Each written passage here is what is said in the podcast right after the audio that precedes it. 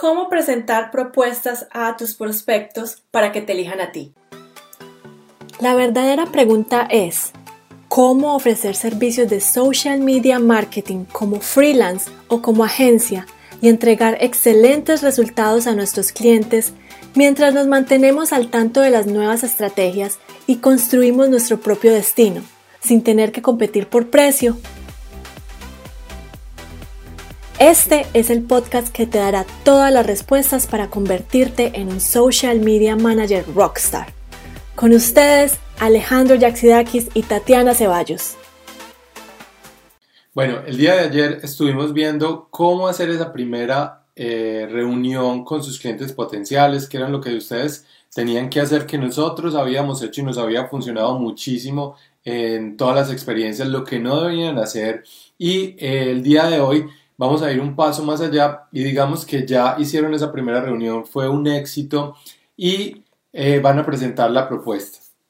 El gran error que nosotros cometíamos hace algunos años hace muchos años, era que eh, salíamos muy bien de esa, de esa reunión, salían cosas buenas de pronto, eh, por suerte salían cosas buenas porque no estábamos haciendo las cosas de la mejor manera, pero daba la casualidad que nos pedían una propuesta, ya sea para compararla con otras propuestas, y nosotros empezábamos a trabajar en la propuesta y la enviábamos por correo y después le hacíamos seguimiento. ¿Cuántas veces les ha pasado a ustedes lo mismo? ¿Cuántas veces han presentado una propuesta, han dado todas sus ideas, han enviado el plan paso a paso y nunca más han escuchado a su cliente de vuelta para empezar a trabajar.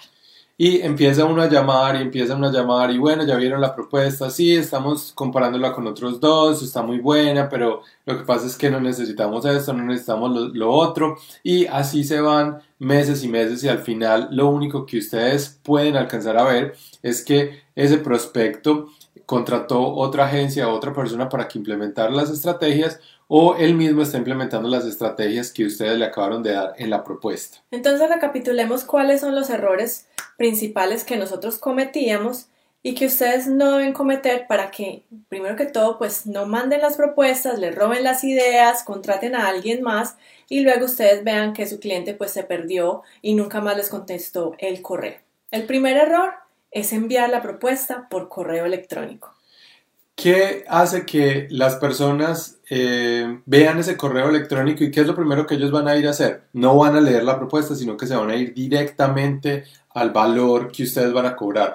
Nunca en la vida he visto a alguien que empiece a leer la propuesta toda completa, entienda muy bien lo que está pasando en la propuesta y después se vaya a ver el valor de lo que ustedes están haciendo ahí. Cuando uno manda eh, la propuesta por correo electrónico, eso es lo que pasa. La gente va a ir directa al valor y va a empezar a comparar con otras propuestas que tengan sin ver qué es lo que ustedes están ofreciendo, qué es lo que está pasando, cuál es el valor agregado que ustedes están dando en esa propuesta. Entonces, ¿qué hacer en ese caso?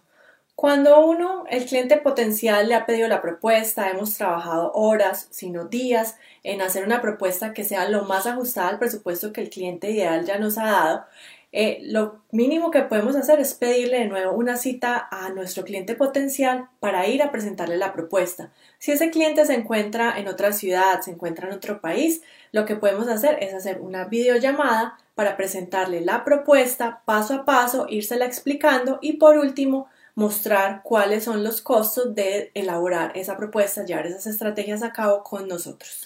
Y uno puede ir sembrando la semilla desde la primera reunión. Uno cuando ya sale de la reunión dice, bueno, te voy a, voy a hacer esta propuesta, pero nosotros no enviamos las propuestas por correo. Lo que nosotros hacemos es explicar las propuestas y reunirnos otra vez. ¿Cuándo nos podemos reunir? Eso es cuando uno va sembrando como esa, esa semilla antes de, hacerla, hacer, antes de presentar la propuesta. Eh, el segundo error que muchas personas cometen es tener de pronto eh, los de pronto tienen sus, sus, propuestas, las envían o los envían también al sitio web para que vean unos paquetes que ellos ya tienen, donde tienen todos los precios elaborados. Igual, ahí no hay ninguna comunicación con las personas, lo único que va a hacer eso es que empiecen a comparar lo que está pasando en su sitio web o con los paquetes que, usted, que ustedes tienen con otras empresas. Entonces, si el cliente está diciendo, no, envíamela por correo electrónico, envíamela por correo electrónico, hay que establecer las expectativas con ese prospecto desde la primera desde el primer acercamiento, porque lo que va a pasar es lo que dice Alejo, te van a, te, van a ver nada más los precios y no van a ver la consistencia ni todo el trabajo que ustedes están proponiendo realizar y por ende el cliente se va a enfocar solamente en quién me está presentando la propuesta más barata. El tercer error es desglosar todo lo que va a pasar. Hay muchas personas que hacen propuestas y esa propuesta parece un plan de mercadeo. No es una propuesta que, que, tenga como el, el, como toda la estrategia, una visión global, sino que se van muy, muy, muy a cada cosita que van a ir haciendo y lo que hace es que eh, eso abruma a las personas porque es muchísima información y también hace que las personas tomen toda esa información y empiecen a implementar ellos mismos. Entonces una propuesta tiene que ser global y no es tanto eh, las actividades que ustedes van a hacer, sino la propuesta, lo que tiene que tener es el, el objetivo final, cuáles son los resultados que ustedes o que la persona que va a contratar sus servicios va a tener. Esos resultados no tienen que eh, verse reflejados en likes o en clientes, sino en resultados a, la marca de él. ¿Qué es lo que va a pasar cuando hagan todas estas estrategias? Va a tener más, más reconocimiento en el mercado, va a tener mejor SEO, va a tener mejor ranking, lo que ustedes estén haciendo, pero no se vayan a poner cada ítem, a poner cada, cada fecha que ustedes van a hacer esto y lo otro y que estos son los temas, no la propuesta es global. Sí, porque si ya les piden es un plan de marketing, ya deben cobrar por eso.